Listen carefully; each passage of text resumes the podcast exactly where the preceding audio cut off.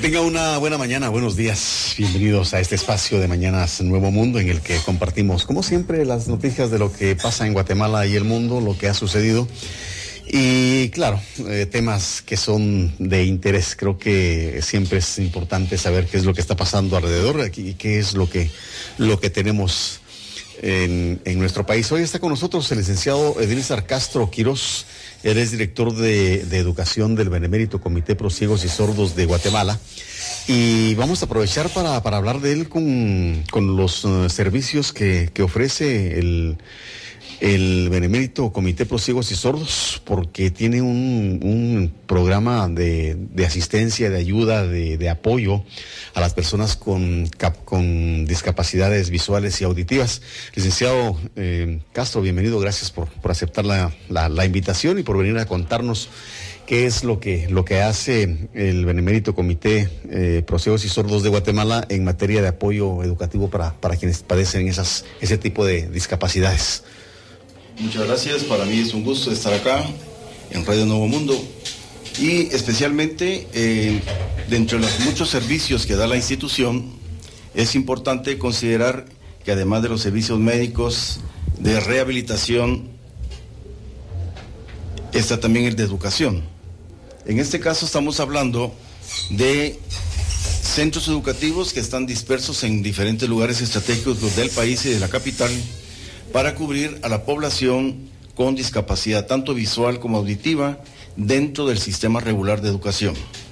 En este caso, para hacer una referencia muy importante, es que en Guatemala el 10.2% de la población tiene algún tipo de discapacidad. Y si hablamos de la discapacidad visual, encontramos que el 27% de la población, de ese 10.2% de la población, que representa más o menos 1.700.000 personas en general, ese 27% son personas con discapacidad visual y el 18% con discapacidad auditiva. Estamos hablando de una importante población del país que hay que darles obviamente servicios y los más importantes de educación. Y cabalmente tenemos eh, varios centros que se ajustan cabalmente a las áreas geográficas, aunque sabemos que la población con discapacidad auditiva y visual está muy dispersa especialmente en el área sur-occidente del país, donde eh, pues la población tiene más dificultad de acceso a los sistemas educativos, no solo por el idioma, por las distancias y por la topografía del país, transporte, etcétera, y el aspecto económico, que es el otro eh, limitante también para que tenga acceso a la educación. En ese, en ese, en ese punto, licenciado, eh, es importante eh, porque se trabaja con personas con, con, discapacidades visuales y auditivas y habrá que crear un modelo de educación muy, muy, muy efectivo. Que, que contribuye realmente al, al, desarrollo de estas personas. ¿Cuál es el modelo que, que utilizan en, en, en ese sistema educativo? En principio nosotros somos una entidad que somos inclusivos, es decir, los centros educativos tienen un 10% de población sin discapacidad. Esto implica de que el enfoque que se hace de la educación favorece grandemente en que los niños puedan convivir con personas con y sin discapacidad. Un, un, aspecto también importante son dos filosofías de educación que se desarrollan en la institución. Una es la oralista, que realmente lo que se requiere en ese sentido es estimular la estructura de un lenguaje básico en las personas para poderse comunicar y mejor si se puede desarrollar más allá y los niños desde muy pequeños cuando entran a jardín infantil o a los grados de preprimaria que tenemos en los diferentes centros educativos puedan desde un principio comenzar a desarrollar la vocalización, la, la, fonética que es necesaria y estructurar un lenguaje. Entonces, estos niños tienen un lugar especial y cuando se les identifica como niños que se puede estudiar con el sistema oralista o la filosofía oralista, pasan, por ejemplo, en la capital a Fray Pedro Ponce de León. Si no es así, se trabaja la otra filosofía que es de la comunicación total y acá lo que se hace es tratar de que los niños trabajen la comunicación total y es comunicarse con expresión, las emociones que se quieren ir dando a conocer en una comunicación. Lo otro es lo labiofacial y también el aspecto kinestésico, los movimientos de las manos, las exaltaciones que se pueden hacer para decir grande, pequeño, inmenso, etcétera.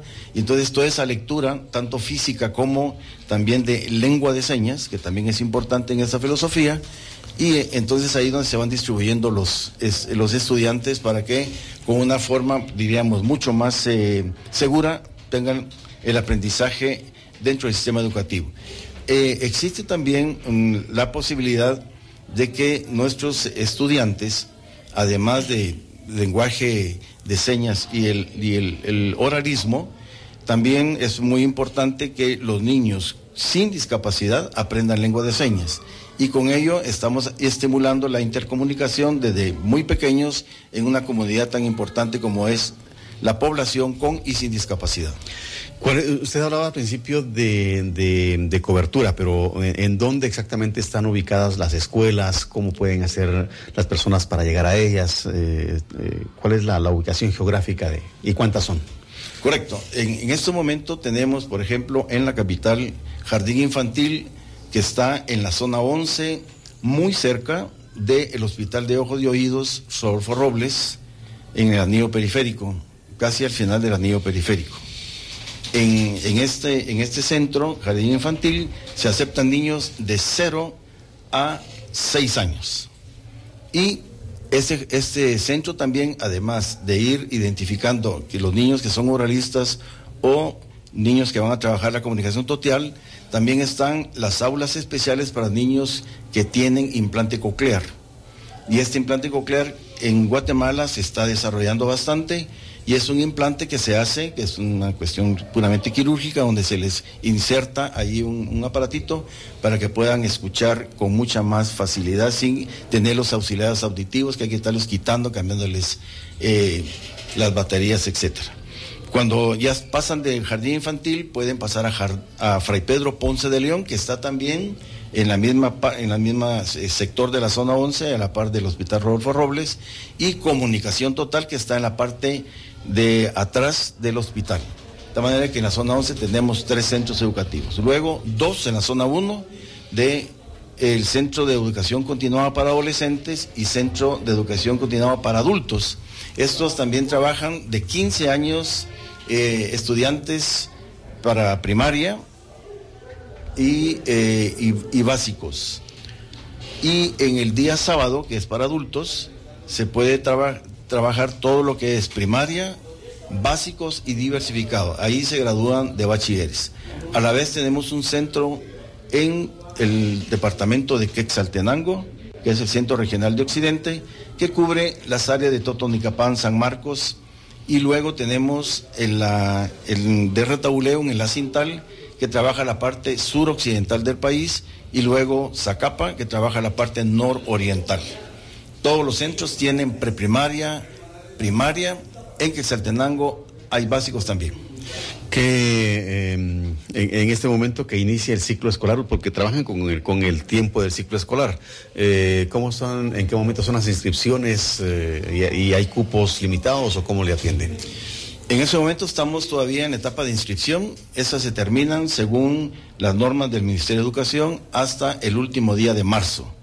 Entonces tenemos prácticamente eh, todo lo que resta del mes de febrero y marzo para inscribirse. Las puertas están abiertas para cualquier persona que en su casa o conozcan alguna persona que no esté estudiando o que tenga dificultades en los centros educativos, tanto privados o del Estado, para que nosotros también les podemos apoyar e inscribirlos. Y por supuesto, estamos con las puertas abiertas para cualquier demanda que tengamos. ¿Cuáles son los, beneficios que podría identificar, licenciado, eh, que, que obtienen los estudiantes eh, que están activos y los egresados de, esas escuelas? El comité en ese sentido no solo trabaja el currículum nacional base, que es el, los contenidos temáticos que tiene obligado eh, todo centro educativo a desarrollar con los alumnos, sino también nosotros tenemos, por ser centros educativos de educación especial, un cuerpo técnico importante que está estructurado en todos los centros. En principio está la directora, la subdirectora, los maestros y luego hay, en donde hay preprimaria, hay niñeras, todas graduadas, eh, que trabajan al lado de las maestras, pero también en todos los centros está el servicio de psicología.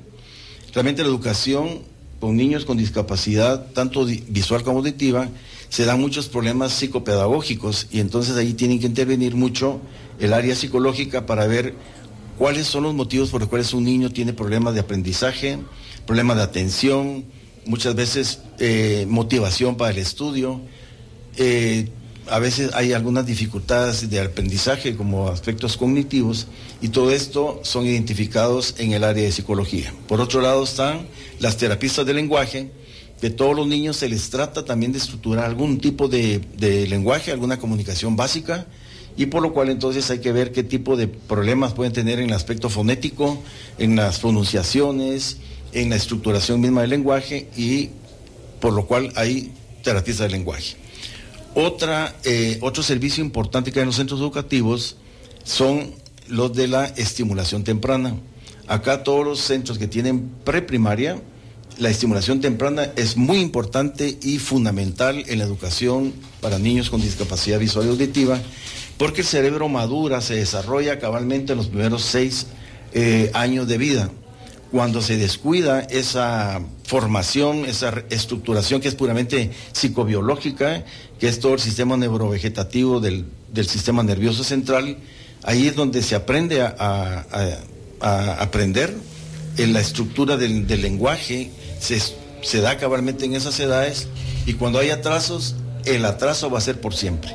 De tal manera que es muy importante que en esta edad se identifiquen estos problemas y la estimulación temprana es muy importante en todo lo que es la movilidad, en lo que es la, kinestesia del, estudiante y los aspectos, por ejemplo, de los mm, aspectos de la psicomotricidad y la macromotricidad eh, eh, para que el niño se desarrolle tanto física como mentalmente.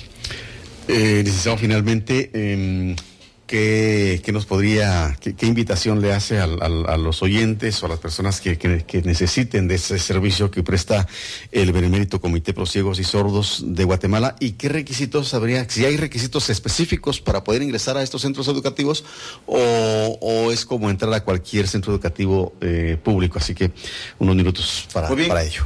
Eh, los requisitos no son mínimos. Si una persona tiene alguna discapacidad, ya sea visual o auditiva, que sea hipoacústico, es decir, que tenga algún tipo de residuo auditivo, con mucho gusto nosotros los atendemos. Los centros educativos lo que sí tienen es la plena seguridad de los papás, que ahí desarrollamos mucho la educación integral, todo lo que es lo artístico, todo lo que es lo deportivo, lo cultural, lo sociodeportivo, etcétera, todo este tipo de actividades son parte de la educación de nosotros y es una educación que se desarrolla tanto en las aulas como fuera de ellas, porque tenemos también muchas áreas de deportes y de desarrollo artístico para que sí realmente tengan la plena seguridad los padres de familia, que sus hijos están en el mejor lugar para el aprendizaje de sus hijos. Y lo otro que es muy importante para que se puedan desenvolver en el futuro, no solo ellos mismos, con la capacidad y el desarrollo normal de estar en un contexto social, sino también favorecer a la sociedad, porque también cuando salen de nuestras aulas nosotros tenemos un programa para eh, conseguirles trabajo, y cada año más o menos entre 90 y 100 personas se incluyen en el mercado laboral